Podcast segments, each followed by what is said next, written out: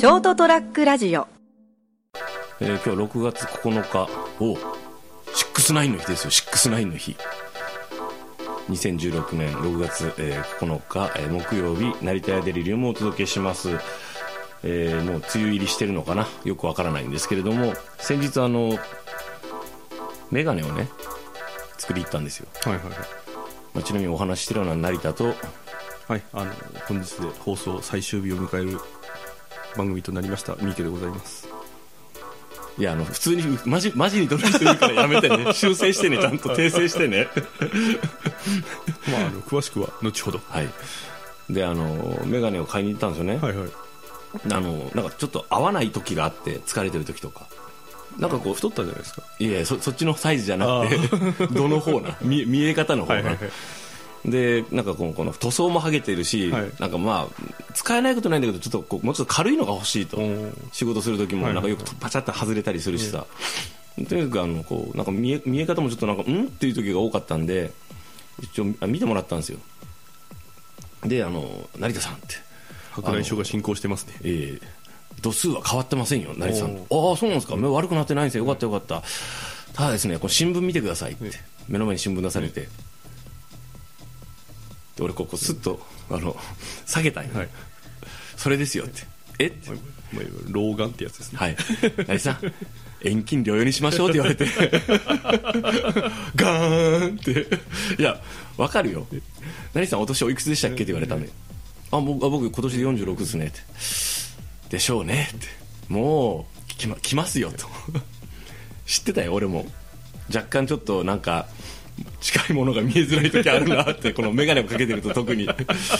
自覚はしてたんですけどここまではっきりとですねあの専門のその職業とする人から言われた以上ですねじゃああの遠近療養でお願いしますっつって。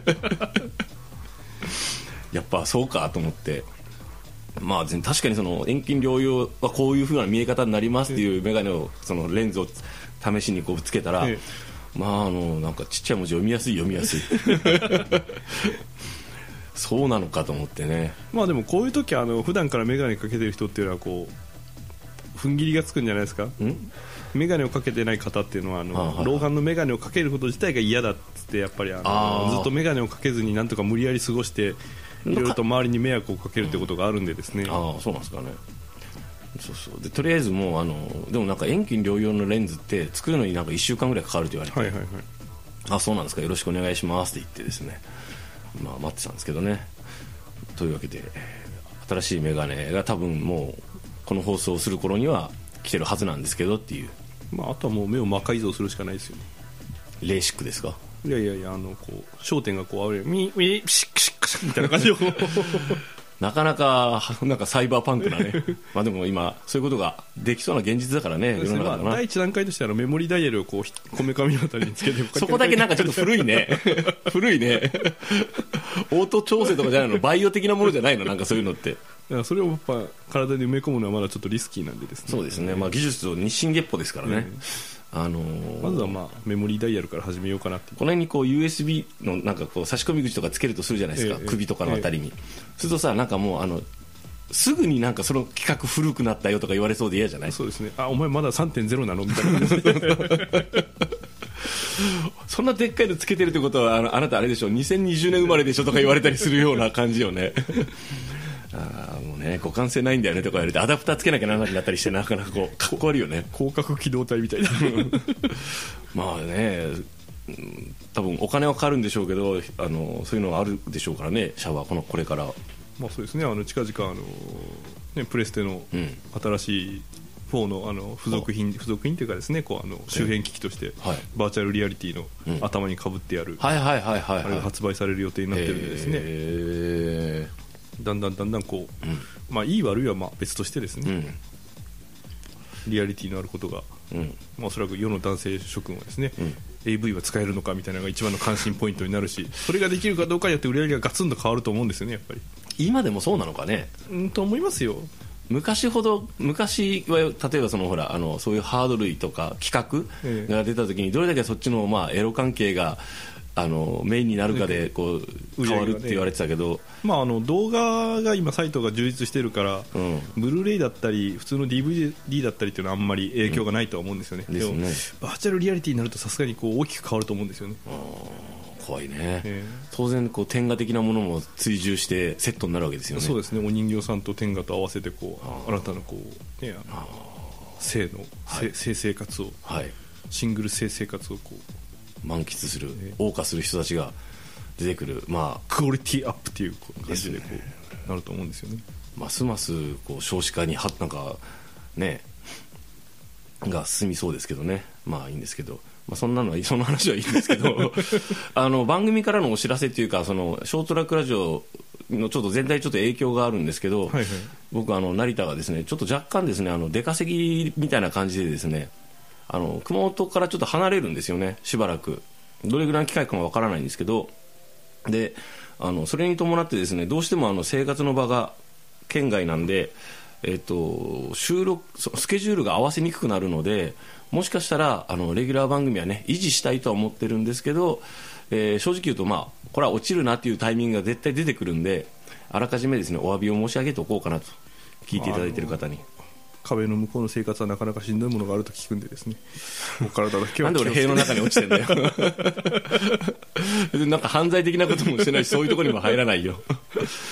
まああの定期的に帰ってきて家のメンテナンスとかですね。いろいろもうもろもろあるんであの定期的には帰ってきてその時にですねあのスケジュールを合わせて収録しようかなと思ってるんですけどもまああのどうしてもこうあし都合つかねえっていう時もあったりするんでまあ、えーそういう場合はですね一応まああ番組が上がってなかったらなあ落としたなと。であのーその辺はですねなるべく、えっと、この時間にこういう番組を上げますっていうあの文言を宣言している番組は維持したいなと。ただし、えー参加者全員ですね当然仕事をしてるんであの社会人として、まあ、仕事優先なんですねあのプライベートと仕事が優先ですので、まあ、あのどっちをねあのこう大事にしてるとかじゃなくて、まあ、ぶっちゃけいつも言ってますけどこれ趣味ですからショートトラックラジオただし誠実に取り組んでます。でその上でまあどうしてもあの無理ということがあると思いますのでその辺ですね、えご理解ご了承いただいてですねあのいただけると助かります。はい。あのショートラックラジオ自体はですねあの細々と続けていきたいなと思っておりますのでまあ続く限りですねあのーまた番組もですね増やしたいなと思いながらですねあのなかなか新しくやるっていう人が出てこないなと思って。まあそれはもう人間性の問題だからしょうがないですよね。主催者の。まあ目の前でなんかあのこう。ひどくない？ね、色あせたこうあの S のマークの入った T シャツを着てるようじゃはちょっと厳しいなと思うんですけど。もうちょっとこうスーパーマンの能力だいぶ減ってるなって感じで。これでしょう、ええ。これもともとこういうデザインなんですよ。あそうなんですか？もらいもんなんです色あせたわけじゃないんです色あせあ色あせてもいますけどおおよそのデザインがこうちょっとあのこうアンティークな感じにはなってるんですけどね。関係ねえだろ T シャツ。俺がどんななりしてようがよ なぜ今俺の T シャツをディスったんだよ。まあ、あの収録っていうかアップされてなかった時はあの保釈申請が下りなかったんだなという。いやいや。だから捕まったわけじゃないよ。まあそういったですね、えー、老いと戦いながらねあのねお金も稼がなきゃいけないし、えー生きていかなきゃいけないという状況なんですけどもね、まあ、それはみんな皆さんそうでしょうしまあ、その中でもですねあの実際、その余震というよりもその地震自体がですねまだ収束したわけではないので、そうですね。本当言うとやっぱりちょっと不安ではあるんですよね、その家を離れて向こうでもしあのそっち行ってる時に熊本を離れてる時にこう大きい揺れが来たらやっぱりあの誰もいないんで、まあ、し家自体は死人とかは出ないんですけど、ええ。すぐ帰ってきて確認とかができないからですね。ペッパーかなんか置いとくといいんじゃないですか。うんうんうんうんうんうんいらねえよ。どうだいペッパー君って家の上司はみたいな感じで。ペッパーでそんなすごい機能あんの？いやよく知らないです。言っただけかよ。とりあえずあのペッパーとルンバを置いとけばあの家は維持してくれるんじゃないかいやなとブレーカー落としていくよさすがに。離れるときはよ。まあですね。まあ、そんな感じなんですけども、まあえーこればっかりはですねあのやはりこうお金を稼いで生きていけないかなければいけないので私にですね1億、2億ああればですね、まああの1億2億あったらもうショートトラックラジオもやってないかもしれないな、まあ、1億2億あったら多分あの割と短い期間で使っちゃってまた働かないといけなくなると思いますよ。性格上。使っちゃうかな、ええ多分使っちゃうと思いますよ。あそうですか、ええ。なんかこう最初は気が大きくなってあちょっとなんか家ちょっとこう綺麗にしようかなみたいな感じで、えはい。あ2000万いいよいいよみたいな感じでそうね、ええ巧みに頼んじゃって。あータララララン。っ てわかんないですけどね、なんかそここう家綺麗にしといてほしいなって。誰か雇おうかなって。え月15万？あいいよいいよみたいな感じで、なるほどね、ええでも気がついたら5年ぐらいで、うん。そろそろ働かないといけないなみたいな感じに。でもさあの今40半ばを過ぎて、12年例えば遊んで暮らしたら、もうしできる仕事なんてないよね実際、まああとは孤独死を待つばかりですよね なんでみんな俺のことを話す時に孤独死前提なんだろうね。ちょっとよくわからないんだけど。いや孤独死上等だけどな。それかもうあのガチガチの本命レースにかけて1.2、ね、2倍ぐらいのやつにかけてはい。2000万ずつぐらい増やしていくとかですね。ああなるほどね、と思ってかけ続けたらことごとく外れて、え割とあの1週間ぐらいでも一問なしという感じですかね。それだったらいいんじゃないですか？まだ仕事を辞めないで済むから。ああですね、えいやー分かんないですけどね、まあ、そういうこともし宝くじが当たったら的な話はやってもしょうがないんですけど。そうですね。はい。まあ、そういうわけでですね、えーと若干そういうこう一,、まあ、1年を迎える前にですねちょっと私がそういう感じでなかなか不安定な、えー感じになっちゃうんですけれども頑張って、えー頑張ってというか、まあ、調整してですねあの番組自体そしてショートラックラジオ自体はえー継続していきますのでよろしくお付き合いのほどよろしくお願いいたしますっていうような告知の回でした。そうですね。あとはもう、あのそのお詫びといたしましてですね視聴者の方々に成田から大プレゼントのご奉仕がボーンとあると思いますんでですねぜひその時にあのふるってご応募ですね。何？言い逃げしてるんだよ まあいいんですけどはい。そういうわけでえーっと6月来月まあそうですね来週ぐらいからもうちょっと行かなきゃいけないんでまあ番組どうなるか頑張りたいと思います。はい。以上。というわけで成田屋デリリム成田と三池でございました。おやすみなおさい。やすみなさい。行ってきます。